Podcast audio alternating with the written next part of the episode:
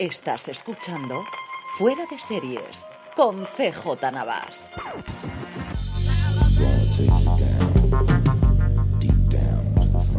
Bienvenidos a Streaming, el programa de fuera de series en el que un servidor, CJ Navas, te trae todos los días las principales noticias, comentarios y curiosidades del mundo de las series de televisión. Empezamos agradeciendo a nuestro patrocinador que eres tú, a través de las compras que realizas en amazon.foradeseries.com para estas navidades. Ya sabes, a ti te costará lo mismo y a nosotros nos estarás ayudando.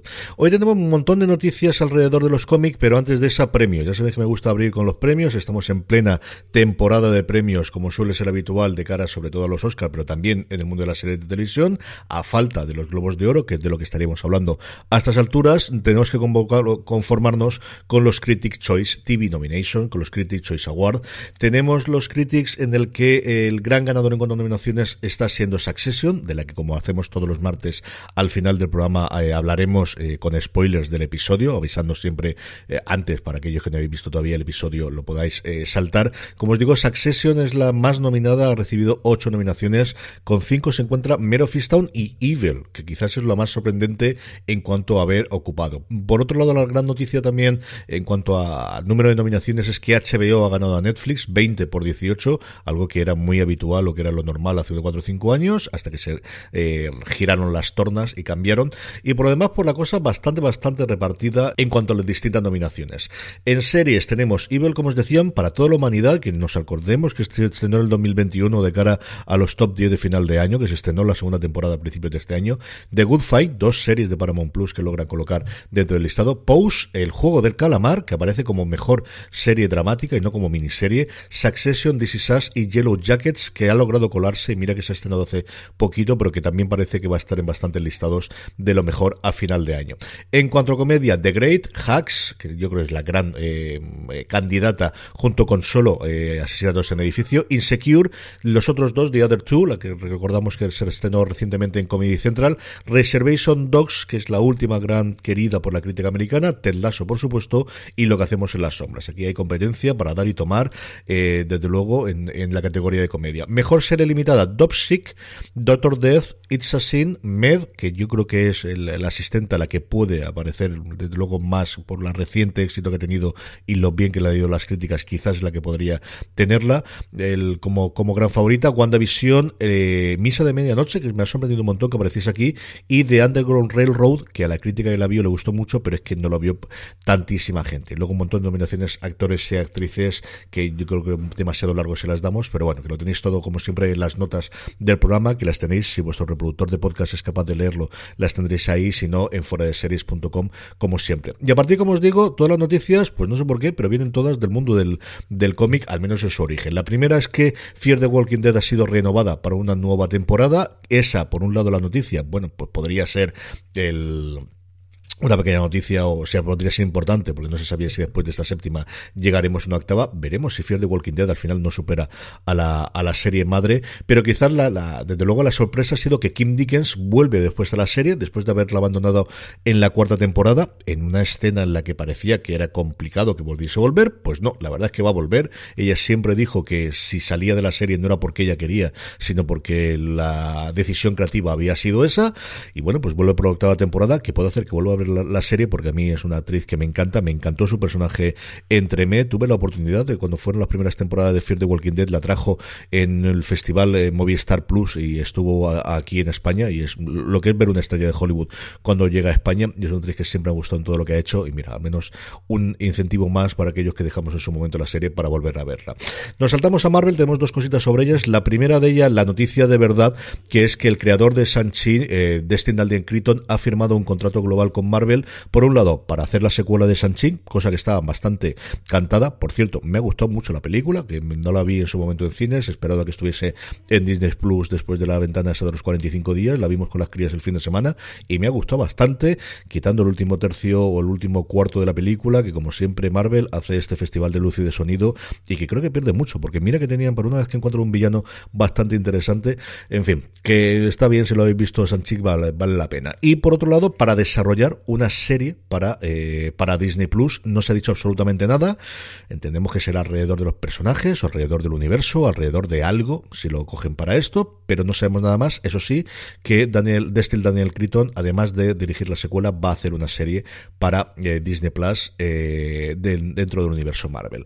La siguiente que tenemos como os cantaba, es que Kevin Feige ha dado unas declaraciones que, según donde leáis, prácticamente te está diciendo que mañana pasado vas a ver a Daredevil. Cuando uno va a la fuente original, que son unas declaraciones que ha hecho Cinema Blend, la traducción, bueno, la traducción que yo puedo hacer aquí es de lo que realmente ha dicho es, si fuese a ver, o si se diese el caso de que se viese a Daredevil en algo de lo futuro, o en el futuro, o en el upcoming things, dice él, en algo que, que venga, Charlie Cox sí sería el actor que haría de Daredevil. ¿Dónde lo vamos a ver? ¿Cuándo? ¿Cómo lo vamos a ver? ¿Cuándo lo vamos a ver? Pues ya veremos. Directamente Remains to be seen, que dice él. De ahí los titulares es que Daredevil lo vamos a tener ya y que va a hacer Charlie Cox. Mm, leyendo entre líneas sí que parece, desde luego, que eh, lo tiene que tener en la cabeza y que no le cabe en la medida que, que, sea otro actor, lo cual yo creo que coincide con la inmensa mayoría de los aficionados después de ver eh, la serie de Daredevil para, para Netflix. ¿Cuándo lo veremos? Pues los rumores están todos adelantadísimos de si pudiésemos verlo dentro de los tres episodios que nos quedan de eh, Hawkeye, de Ojo de Halcón. Veremos si es así o no, o si tendremos que esperar un poquito, pero mira, no es mala noticia. Saltamos de Marvel a cómic independiente y por un lado, bueno, pues The Voice, el gran éxito de Amazon Prime Video, el que no esperaban tener ellos y que están haciendo la franquicia.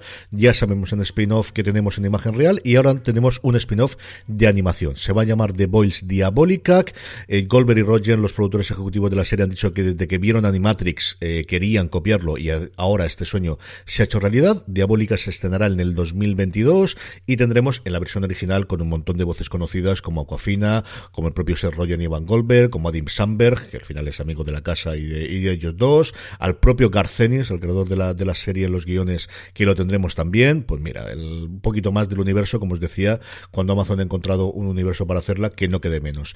Y luego, mm, una producción de un cómic curioso, un, cómic de, Madureira de, de, los 99, que después de tener el exitazo en su momento con la Patrulla X, eh, saltó a hacer un cómic propio llamado Chasers.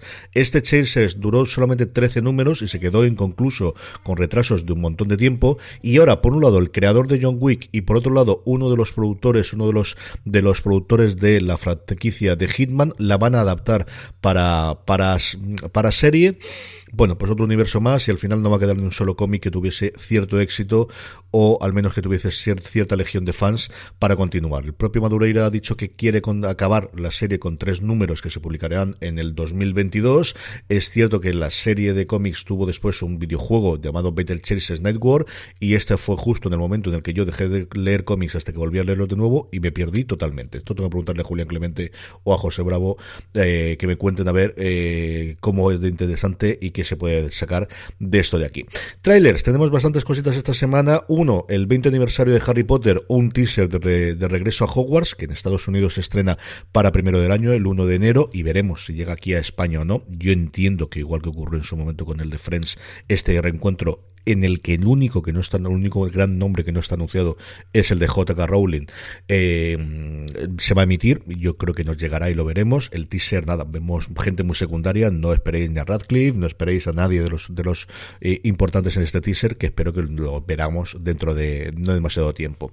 Doctor Who, con su típico especial de Navidad, que se va a llamar la eh, víspera de los Daleks o de Daleks, también vemos el tráiler, veremos nuevamente cuándo vamos a poder ver este episodio aquí en España y eh, la nueva temporada de Race by Wolves ya tiene su teaser oficial, lo comentamos un poquito también en fuera de series este fin de semana ya lo tenéis también en podcast. Sobre los estrenos, comentábamos también el fin de semana que hoy llega Los Policías en filming, que fue la recomendación de Don Carlos de este fin de semana, así que ahí le podéis escuchar todo sobre esta serie eh, que llega de los creadores de Faula, de Fauda, perdonadme, a filming. Y en cuanto a la buena noticia del día, me perdonaréis que hoy un poquito salga del mundo de las series y me vaya mi queridísimo béisbol, se han dado a conocer a los nuevos integrantes del Hall of Fame de Cooperstown que han entrado por los comités especiales no los jugadores más recientes entrenadores más recientes, sino los que o bien en su momento no existía el Hall of Fame o bien fueron rechazados los votos iniciales y cada cierto tiempo se hace una revisión y él ha entrado en él. Y él es alguien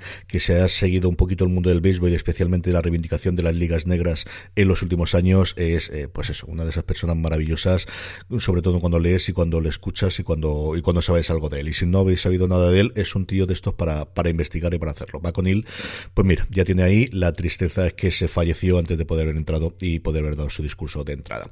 Y ahora ya eh, pasamos con Succession, así que aquellos que no habéis visto el episodio, nos despedimos esta mañana. A todos los demás, nada, ahora mismo volvemos y comentamos.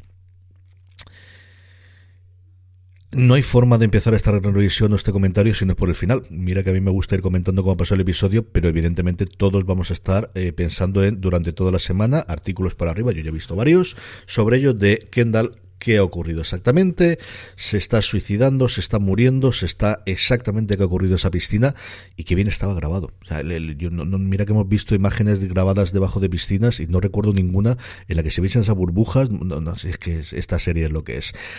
Pues Kendall otra vez al agua y, es que Kendall mm, ha estado hasta cuatro, hasta cuatro imágenes, yo creo recordar del agua, ¿no? Si recordamos esa imagen inicial, evidentemente, del accidente de, coche del final de la primera temporada, que por fin vuelve a tener relevancia para la trama en, este episodio ese inicio de la segunda temporada con ese balneario de, en Islandia en el que entra en el agua, recordemos el principio de esta segunda de esta tercera temporada eh, cómo él, después de esa rueda de prensa, vuelve a meterse dentro del baño y aquí acaba en esta piscina, de inicio absolutamente solo, hasta sus hijos se han metido dentro de casa, mm, colocado, no sabemos si solamente de la cerveza o de alguna cosa más, y, boca abajo dentro de ese agua. Se va a hablar, como os digo, vamos a tener todos los debates y todas las conversaciones, se van a analizar todas las declaraciones y todas las entrevistas que haya dado en los últimos tiempos Jeremy Strong para ver qué puede tener, las que han dado sus eh, compañeros también de, de, serie y de reparto se van a analizar absolutamente todas y el domingo o lunes de la madrugada o el domingo noche, lunes por la mañana saldremos de dudas acerca de cuál es el destino de Kendall en, las próximas temporadas de, de Succession. Un Kendall que por otro lado eh, vemos cómo cae absolutamente en el, absoluto fondo. A ese momento inicial eh, nunca ha estado tan mal. Ese Kendall que llega con el pelo rapado al que su madre lo tira de su boda, porque es más importante para ella que esté la persona de la que se divorció que su propio hijo, y que cuando se sienta mm, por fin con su padre para decir no puedo más, me voy, págame, eh, dame la cuenta y, nos vamos, Logan mm, se niega, se niega esa última salida porque como él dice, es que igual te quiero tener aquí dentro y cuando mm, Kendall sale por la parte, bueno, pues orgullosa o de al menos decir yo no soy tan malo como tú, yo soy buena persona, Logan le tiene que recordar de no, tú eres un asesino. Y cada vez que metes la pata yo te tengo que, salvar. Y yo soy el que te tiene que salvar de la mierda y te tiene que levantar de aquí. Y mira que lo hemos visto caer bajo y lo que vimos caer bajo después de la primera temporada y lo hemos visto con momentos complicados, pero mm, yo creo que nunca desde luego a estos niveles después de que Logan le, le, le cante esa verdad del barquero o vuelva a comportarse como él con la fuerza que tiene. ¿no? En esa conversación de Logan hay un momento mm, en el que a mí me recordó mucho, y hablando de quien está caído y en, capa caída total, en la otra es Chauvin. ¿no? Shiv, por su lado, sigue totalmente barrena, vuelve a, emponzoñar absolutamente su matrimonio con Tom, con las... Mira que pensamos que ya se han insultado entre todos, se han dicho las barbaridades más grandes en la serie, hemos tenido insultos de todos los colores, de todos los tamaños, de todos los sabores.